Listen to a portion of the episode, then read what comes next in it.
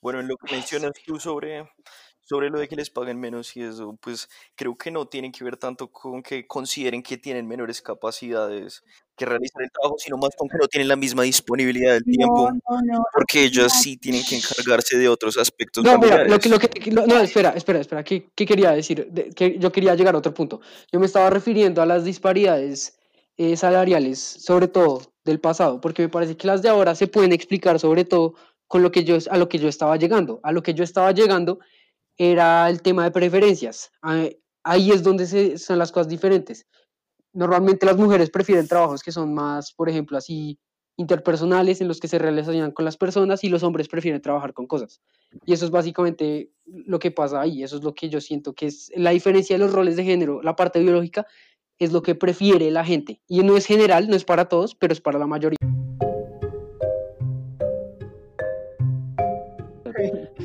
Desde Yo soy Alejandro Alfonso Yo soy Juan Nicolás Sierra. Y yo soy Antonio Ortiz. y sean bienvenidos al decimotercero episodio de Discusiones Disruptivas, el podcast donde intentamos discutir temas de actualidad, política, filosofía y cultura desde una perspectiva juvenil e informal. En el episodio de hoy discutiremos sobre los roles de género y su impacto en la sociedad, y son beneficiosos o no para ella.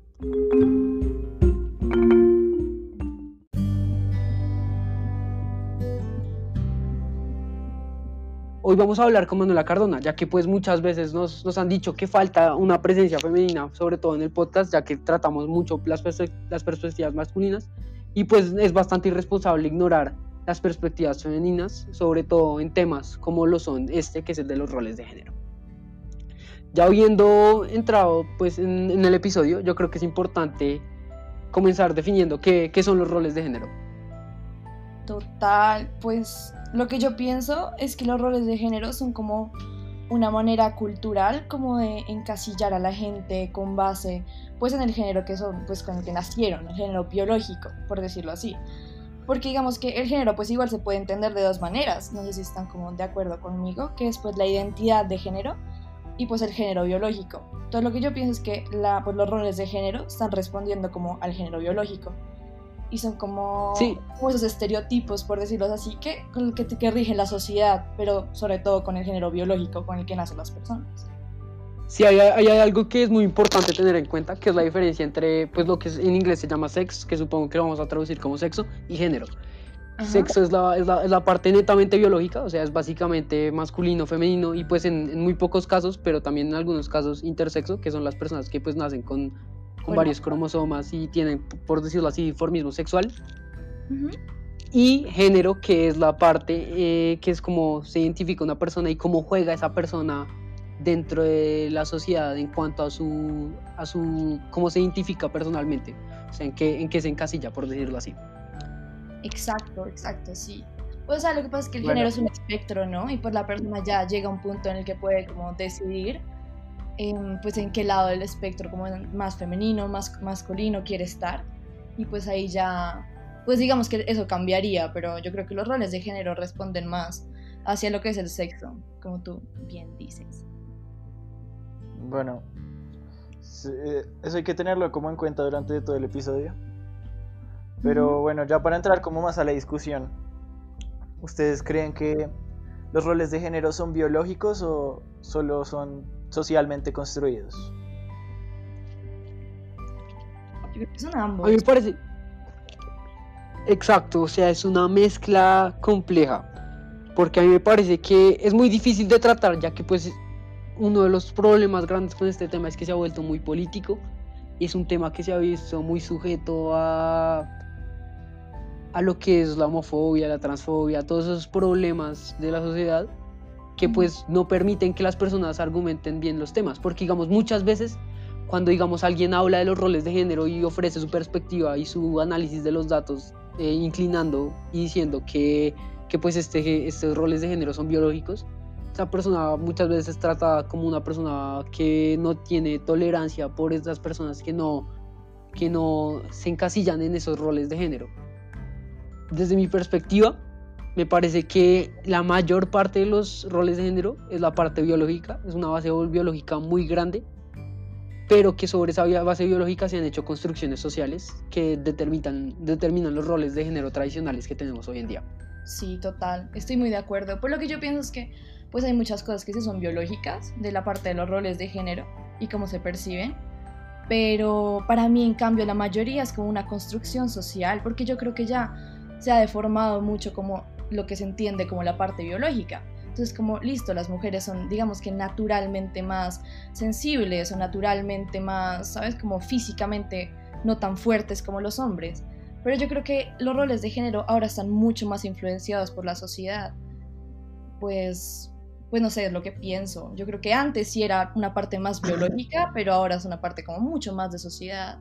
Y también hay gente que, pues, exacto, no se puede encasillar en ninguno de los dos como casillas de roles de género y ellos como, pues, ¿qué hacen?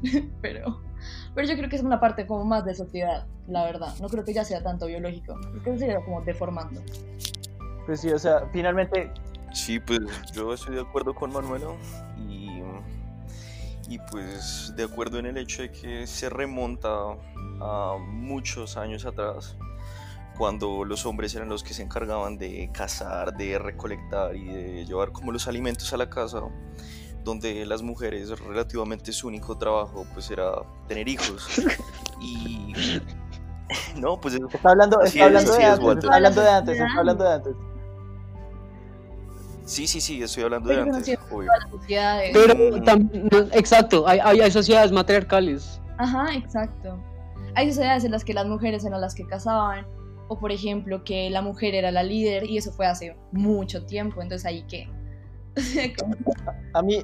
No, y son, o sea, son factores súper interesantes, pero estoy hablando de o sea, de, de, lo que era en general, de lo que podemos tomar como todo el grupo de la población. O sea, en este caso estamos tratando de hacer una generalización y no hablar de pues, excepciones, eh, excepciones específicas. Mm, y bueno, ya después de eso, en ese sentido sí estoy de acuerdo con Manuela en que ya eso dejó como ciertas consecuencias sociales. Uh, no sé si positivas o negativas, pues eso ya depende de la perspectiva de cada uno. Como en la actualidad que pues mucha gente sigue pensando que las mujeres deben ser las amas de casa y, los hombres trabajar y ese tipo de cosas. Entonces, pues. Pues ahorita. Mm, pues creo que ahorita ya compartimos nuestra opinión acerca de si está bien o mal y de si es normal o no. Pero bueno, adelante. Acá, acá, los dos tienen, tienen razón en que, pues, obviamente los roles de género tienen claramente una base biológica y, pero ahí sí también creo que estoy más de acuerdo con, con, Manuela después de que, o sea, es una base biológica y a partir de ahí creo que, que la sociedad ha sido la encargada como de hacer que, que los roles de género se, se, hayan convertido en lo que son ahora y creo que, creo que sí, o sea... a, mí, a mí me parece que toda la parte estúpida de los roles de género es la, es la parte que ha construido la sociedad. O sea, las cosas como, no sé, por ejemplo, a las mujeres les gusta el rosado, a los hombres les gusta el azul, las mujeres son, o sea, digamos, como en esos roles de género, el problema es que han servido para justificar cosas muy injustas, como por ejemplo que a las mujeres les paguen menos porque supuestamente no tienen las mismas habilidades para realizar un trabajo. Y el problema ahí es que yo siento que en cuanto a realizar trabajos de, de, ese tipo, que no son, digamos, sobre todo trabajos físicos y así, me parece que hay una, una igualdad en tanto a, a, cómo, a cómo realizarlos, pero que la diferencia es sobre todo de preferencias. A mí me parece que la... Bueno, en lo que mencionas tú sobre sobre lo de que les paguen menos y eso, pues creo que no tiene que ver tanto con que consideren que tienen menores capacidades que realizar el trabajo, sino más con que no tienen la misma disponibilidad del tiempo, porque ellos sí tienen que encargarse de otros aspectos. No, mira, lo que, lo que, no, espera, espera, espera, ¿qué, qué quería decir? que yo quería llegar a otro punto. Yo me estaba refiriendo a las disparidades eh, salariales, sobre todo del pasado, porque me parece que las de ahora se pueden explicar sobre todo con lo que yo, a lo que yo estaba llegando. A lo que yo estaba llegando era el tema de preferencias. Ahí es donde se, son las cosas diferentes. Normalmente las mujeres prefieren trabajos que son más, por ejemplo, así interpersonales en los que se relacionan con las personas y los hombres prefieren trabajar con cosas. Y eso es básicamente lo que pasa ahí, eso es lo que yo siento que es la diferencia de los roles de género, la parte biológica es lo que prefiere la gente. Y no es general, no es para todos, pero es para la mayoría.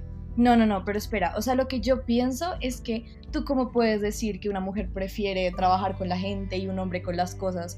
Eso es como más histórico, porque realmente una mujer podría en estos momentos trabajar con la gente y un hombre con las cosas, porque históricamente está mal visto que una mujer sea científica, por ejemplo. Históricamente está mal visto que una mujer sea matemática. Entonces yo no creo que eso tenga como un factor biológico tan fuerte. O sea, sí, las mujeres tienen como, podría decirse que biológicamente algo como lo de la maternidad y todo, pero primero eso varía dependiendo de, pues, de la mujer. Y segundo, eso es algo más histórico, eso es algo enseñado. A nosotros nos han enseñado que es más como mm, factible que una mujer estudie, por ejemplo, filosofía o literatura que matemáticas. ¿Sí me entiendes? O sea, yo creo que eso no es biológico, las preferencias no son biológicas, son históricamente creadas. Pues, son también construcción. Psicológicamente hay unos aspectos que, pues que, así como hay aspectos físicos que determinan si uno es hombre o mujer, también hay ciertos comportamientos que están de nuestro código pues dentro de nuestro código genético que también nos diferencian entre hombre y mujer. Y pues eso es un hecho. Pues sí, pero, o sea, digamos que no son tan marcados y no los llevan como a ese extremo. O sea, lo de las preferencias, muchas no son, no son tan reales porque pues, o sea, el hecho de que, por ejemplo, las mujeres sean enfermeras supuestamente y los hombres supuestamente sean médicos, digamos que es lo mismo, pero solamente que la mujer está en menor grado, ¿sí? O sea, lo de las preferencias no es no es algo netamente biológico. O sea, claro que tenemos como diferencias, pues también como, por decirlo así, en la manera de, pensar y en las preferencias y todo, pero el punto en el que estamos ahora, de pues, las partes salariales y todo, y como en qué trabaja la mujer y en qué trabaja el hombre, ya no es netamente biológico, ahora es totalmente como socialmente construido. No, nada, pues básicamente iba a decirte que, eh, Manuela, que yo le, o sea, yo le hice exactamente como la misma pregunta a Walter de que por qué eso que decía no podía ser una construcción social y, creo que ahí es donde él te va a entrar a explicar lo de eh, los países nórdicos y lo del experimento que se hace porque como a veces las personas están más influenciadas por... Ah, bueno, sí, listo. Entonces ahí, ahí lo que hablamos es que tú lo que dices es una construcción social, básicamente. Entonces lo que pasa ahí es que, digamos, esa construcción es sobre todo la sociedad que crea disparidades entre las personas y disparidades en las oportunidades entre mujeres y hombres. Entonces, pues de lo que habla Juan Nicolás, que es, es, una, es una cosa que llama la paradoja del, del género, si no estoy mal, o la, espera, espera, confirmo cómo se llama eso. Eh, sí, se llama la paradoja del género. Y entonces básicamente lo que pasa es que en los países nórdicos, que son los países con el índice mayor de igualdad de oportunidades entre mujeres y hombres, se ha visto que las mujeres y los hombres se han vuelto cada vez más, más apegados a los roles de género. Eso significa que efectivamente hay una preferencia y me creo, yo creo que esa preferencia no es, no es creada. porque esa preferencia no es creada? Esa, esa preferencia no es creada porque, digamos, entremos a hablar de preferencias sexuales. Eh, a la preferencia sexual de la, de la gran mayoría de las personas es la heterosexual, es decir, a los hombres normalmente les gustan las mujeres y a las mujeres normalmente les gustan los hombres. Eso no significa que las otras eh, que las otras preferencias no sean naturales o no tengan la misma, la misma, la misma validez, pero por ejemplo esa es una cosa real. Uno no puede elegir a quién está atraído. A, a mí me gustan las mujeres y me gustan las mujeres y yo no puedo cambiar eso. Y una persona que es gay le gustan los hombres y él no puede cambiar eso. Entonces esa perfección, esa, esa preferencia es algo que es biológico.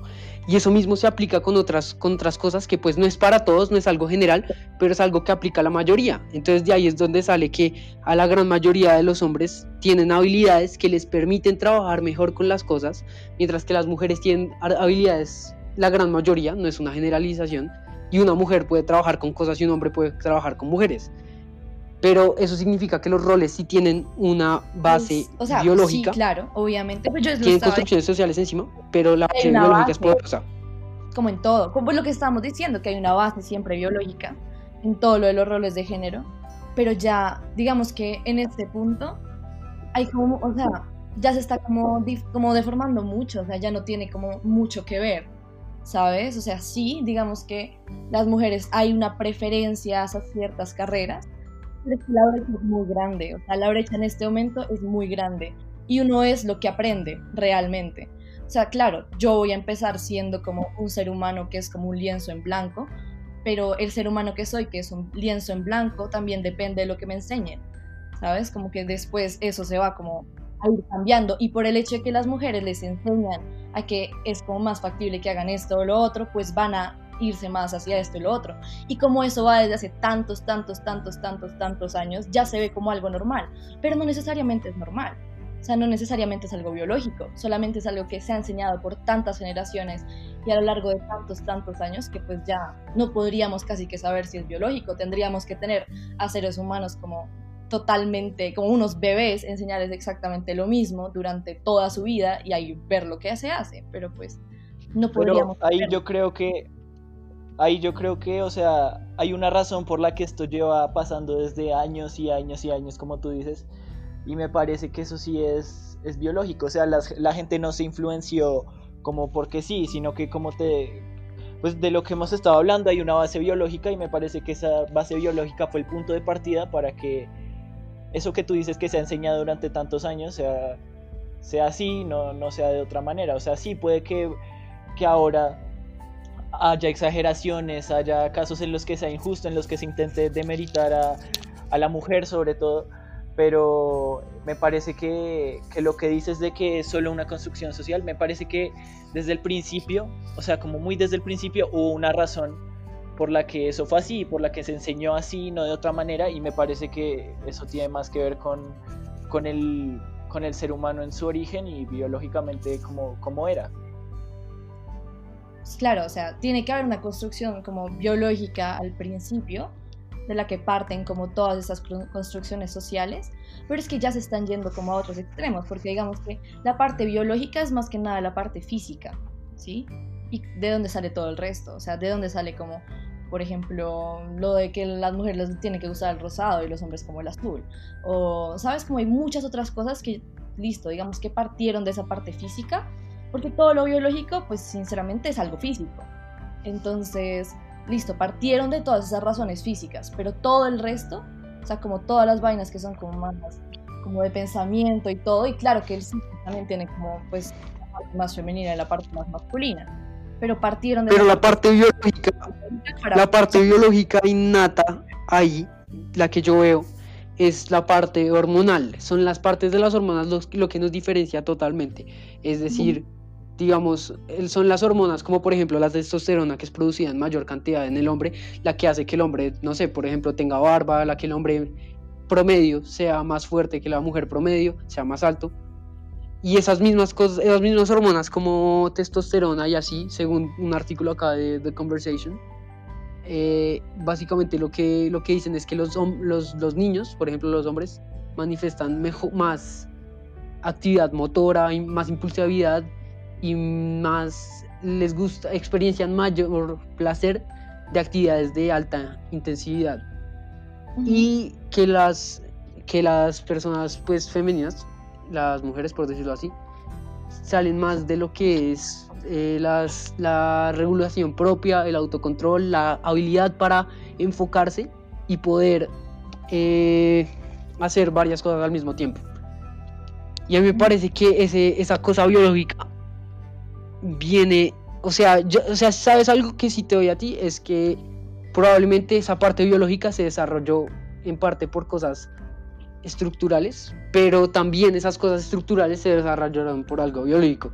Es decir, digamos, comenzaron las cosas siendo, no sé, los hombres eran cazadores porque pues biológicamente eran más fuertes, comenzamos con esa premisa, y luego por eso los hombres se volvieron los proveedores, y luego por eso los hombres comenzaron a tener más actividad motora, pero luego eso se vuelve a, trazar otra vez algo biológico.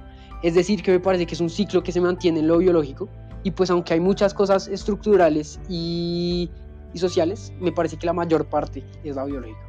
Pero ya habiendo dejado eso claro, yo creo que ya todos dejamos nuestros puntos claros sobre lo que es lo biológico y lo estructural. Entonces, pues me gustaría hacer la pregunta de ¿son los roles de género beneficiosos o dañinos para la sociedad? Uy. Pues yo creo que son beneficiosos mm, hasta cierto punto. Ah, considero que sí se deben dar las mismas posibilidades a, hombres y a mujeres, pero creo que el hecho de que cada uno sea diferente permite que tanto física como psicológicamente, a cada uno aproxime las tareas que, que son más capaces de hacer, en las que su cuerpo estaría especializado en hacer. Más allá de lo que piense uno de la igualdad o todo eso, sí tenemos que aceptar que somos diferentes y que cada, género tiene dif- diferentes habilidades. Estoy de acuerdo. O sea, sí estoy de acuerdo con lo que dices porque pues la diversidad es la base de la evolución. Entonces todos podemos como evolucionar como especie si somos diferentes. Y pues claramente somos diferentes porque pues la diversidad es como la base de absolutamente todo. Pero lo que yo pienso es que, ¿qué haces con la gente que no se identifica con ninguno de los dos géneros? Por ejemplo, ahí qué haces con los roles de género? ¿Cómo los puedes como ajustar? O sea, ¿será que los roles de género se tienen que ajustar a la persona o la persona a los roles de género? Y lo que yo pienso es que hay muchos como roles de género que lo que hacen es cohibir la libertad personal de una persona. Entonces, por ejemplo, si yo pues soy mujer y mi rol, como lo dicta el rol de género, es quedarme en la casa cuidando a los hijos, digamos que sí, eso como que ya se ha ido como puesto como más liberal y toda la cosa. Pero pues si ese es mi rol de género, me cohibe totalmente mi libertad personal, no me va a dejar ser yo si no es lo que yo quiero hacer. Y si un hombre se quiere maquillar y el rol de género dice que un hombre no se maquilla, pues no se va a poder maquillar. Entonces, como sí, la diversidad es muy importante con, con la diferenciación de los dos géneros, pero los roles de género no son beneficiosos para la sociedad Bueno. porque cohiben la libertad personal. Bueno, ahí creo que tocaste dos puntos importantes. Creo que decir que las capacidades de las mujeres únicamente son quedarse en la casa y cuidando niños, creo que sería una visión muy... Pero es el rol de género, Antonio. Él se refiere, él se refiere, ella se refiere. Ajá, exacto. Como- es lo contrario lo que yo digo. de lado. Vamos a hablar de, entonces de lo otro que pues ella estaba comentando ahí sobre las excepciones o no sé cómo decirlo de modo que no suene irrespetuoso como eh, no sé tal vez se estaba aproximando un poco como a la, Dilo, dilo, Antonio, dilo, dilo. a la, a la gente transgénero em, Sí, ¿qué va a de- sí sí entonces estaba yendo hacia ese lado cierto Pues hay muchas excepciones que sigue no con- los transgénero. Pero pues, pero si lo quieres tomar así. Sí. Sí, pues la, la verdad es que, mm, si te soy honesto, ahí sí me quedo speechless porque pues ahí sí no sé, A mí- no, a ver, no sé qué A hablar mí lo que me parece es que gente. los roles de género eh, han sido beneficiosos porque han puesto, no sé, me parece que que si bien pueden a- algunas personas pueden pensar que cohibe la libertad, yo pienso que estamos en una época en la que realmente cada vez se está aceptando que los roles de género sean más flexibles y me parece que antes era mucho más grave y pues sí se podía considerar dañino porque porque los roles de género eran mucho más estrictos y la sociedad juzgaba mucho a las personas que, que no los cumplían. Obviamente sigue siendo así, pero me parece que la aceptación ha, ha mejorado. Y, A mí me parece que son, que son dañinos y me parece muy curioso porque yo soy el que más estaba hablando de que son biológicos, pero sí me parece que son dañinos porque me parece que, o sea, solo tener un rol de género significa que todas las personas se deben aproximar a eso. O sea, es, o sea, no hay, no hay, no hay mitades, nada, es, es una cosa de absolutos.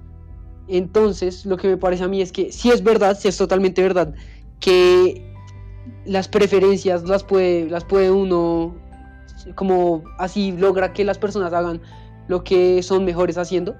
Pero me parece que sin tener esos roles de género que enfuerza a la sociedad, esas preferencias siguen, si- siguen existiendo porque son biológicas. Es decir, que los roles de género de la sociedad no son necesarios, solo son necesarios para, como dice Manuela, inhibir la libertad, cohibir la libertad personal. Es decir, me parece que es una cosa que oprime a la gente y que y que justifica actos que son totalmente inmorales como son toda, toda la violencia y todos los la violación a los derechos de las mujeres que viene desde hace tanto tiempo todos los toda la violación a los derechos de las personas transgénero y de las personas homosexuales que pues ahora mismo las personas o sea cada vez las cosas van mejorando cada vez las personas se dan cuenta que esos roles de género en verdad no sirven para justificar esas cosas. Los roles de género sirven para, para generalizar. Y es el problema, que, que generalizar normalmente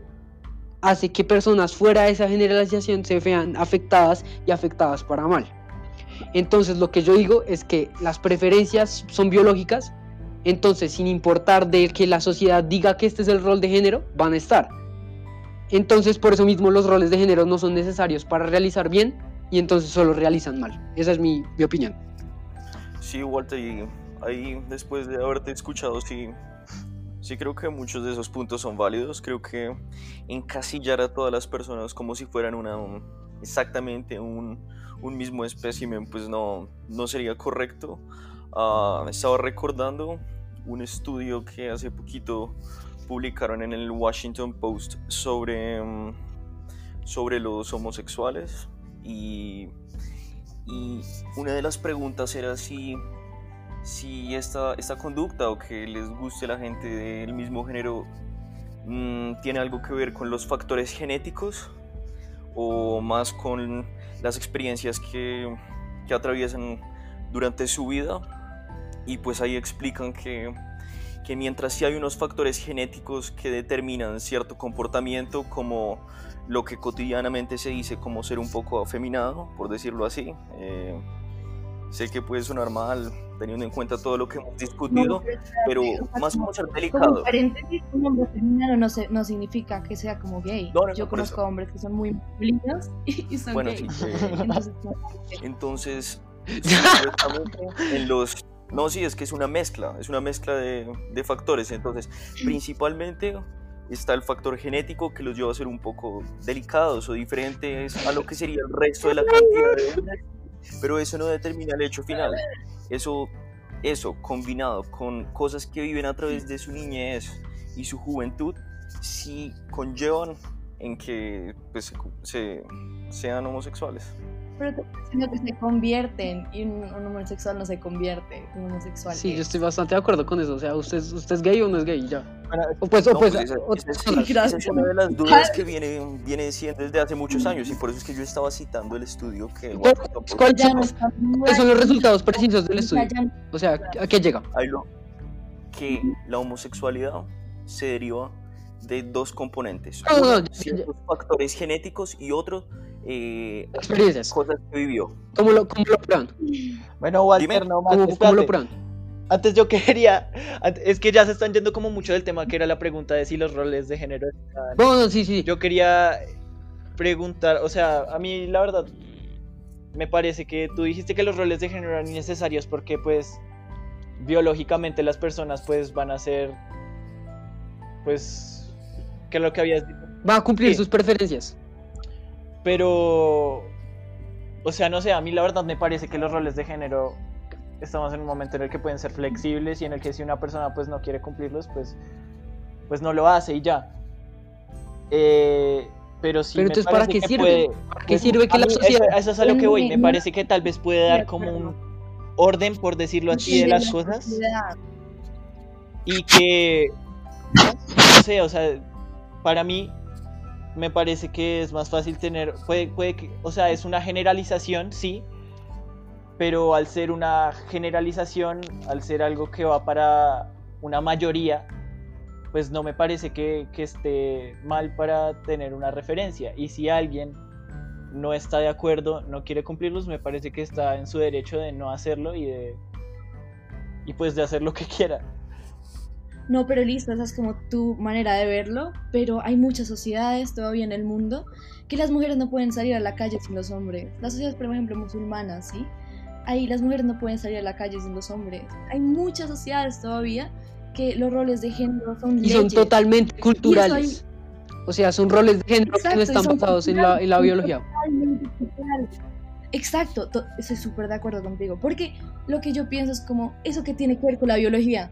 Que una mujer que se tenga que tapar el pelo, se tenga que tapar como toda antes de salir a la calle, no pueda salir sin un hombre. Como hay muchas culturas que cohiben a la mujer mucho más de como más allá de factores biológicos. Entonces la sociedad, sí, digamos que ha ido como un gran camino de aceptación y como en muchas sociedades es mucho más aceptado que la gente se quiera salir de pues de los roles de género, que las mujeres queramos hacer cosas que los roles de género no nos permitirían. Pero la mayoría de las sociedades, pues es que vivimos en una sociedad realmente como muy liberal, aunque no lo pensamos, pero hay muchas sociedades donde esos roles de género son leyes y son cosas que si tú las incumples te pueden matar. O sea, eso es como, digamos que no estamos tan, tan allá, ¿sí me entiendes? O sea, todavía los roles de género son algo muy marcado y son algo muy peligroso. Y no son Bueno, pero entonces. ¿de dónde, ¿de dónde crees que salió eso? O sea, eh, eso no fue que un loco llegó y dijo, ah, no, ven, tengo una idea, añadamos, añadimos esto a nuestra cultura y queda aquí lista. O sea, La religión, de la religión salió, eso salió de la sí, religión. por eso, ¿y de dónde salió la religión? eh, las sociedades que están en esos extremos salieron de la religión. Y sí, o sea, porque ¿y tú cómo justificas biológicamente que una mujer no pueda salir a la calle sin un Mira, hombre? yo- ¿Cómo justificas biológicamente? Por ejemplo, lo de que se tengan que cubrir la cara y el pelo. ¿Cómo justifico eso biológicamente? No, no, no, no, no, no, no vaya a decir, no vaya a decir que es propiedad del hombre, por favor, Antonio, por favor. No, no, no voy a decir eso. No, no, no, no. Total, no mal. deja- deja- Un hombre en su comportamiento, muchos hombres en su comportamiento genético eh, sienten la necesidad de protegerlo, proteger su comunidad, proteger su comunidad, no su familia, su esposa, o sea, eh, su núcleo. Am, y entonces en ese deseo de proteger y, y de, de no querer que su mujer sea deseada por, por otro hombre, nada más por ese simple deseo innato de protección, pues eh, generó esa, esa cultura. O sea, yo no digo que sea buena o mala, yo nada más digo que se- sale de- eh, espera, eh, No, o sea, pero imagínate, o sea, eso totalmente es como que, o sea, no, no sale bien, porque si digamos que, ok, digamos que el hombre tiene la necesidad de proteger a la mujer, como tú dices. No estoy muy de acuerdo, pero digamos que No, sí. yo no digo eso, yo digo que así es como piensan ellos. Ok, listo, digamos que ahí lo estás como justificando. Pero están protegiendo a la mujer, quitándole toda la libertad, no, per- o sea, como no permitiéndola tener hijos cuando quiera, no permitiéndola estar con el, el hombre que quiera, están, eh, están protegiendo a la mujer yo protejo mi celular. O sea, eso no está, no es, no es para nada correcto y yo creo que no está en las personas, no está en las personas tratar a otras personas como objetos. Bueno,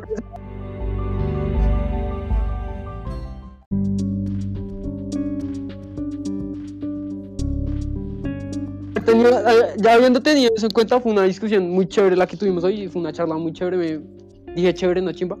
Eh, y pues, a ver, ya teniendo eso en cuenta, pues cada uno hizo, dejó sus puntos claros y pues, pues nos gusta mucho tratar estos temas, también nos gusta mucho oír voces femeninas, el, el problema es que las tenemos menos accesibles porque pues digamos, nuestro colegio es solo de hombres, entonces pues eso, eso reduce las Ujú. posibilidades, pero nos parece muy chévere tener gente con diferentes perspectivas en el podcast, entonces pues si alguien quiere salir y alguien tiene una, algo que decir, están más que invitados. Eh, pues más allá de eso, esperamos que les haya gustado el episodio. Gracias Manuela por venir Como arroba. a, a dar tus... Y, Gracias por invitarme. y bueno, entonces nos vemos, nos oímos en el siguiente episodio. Nos oímos, weón.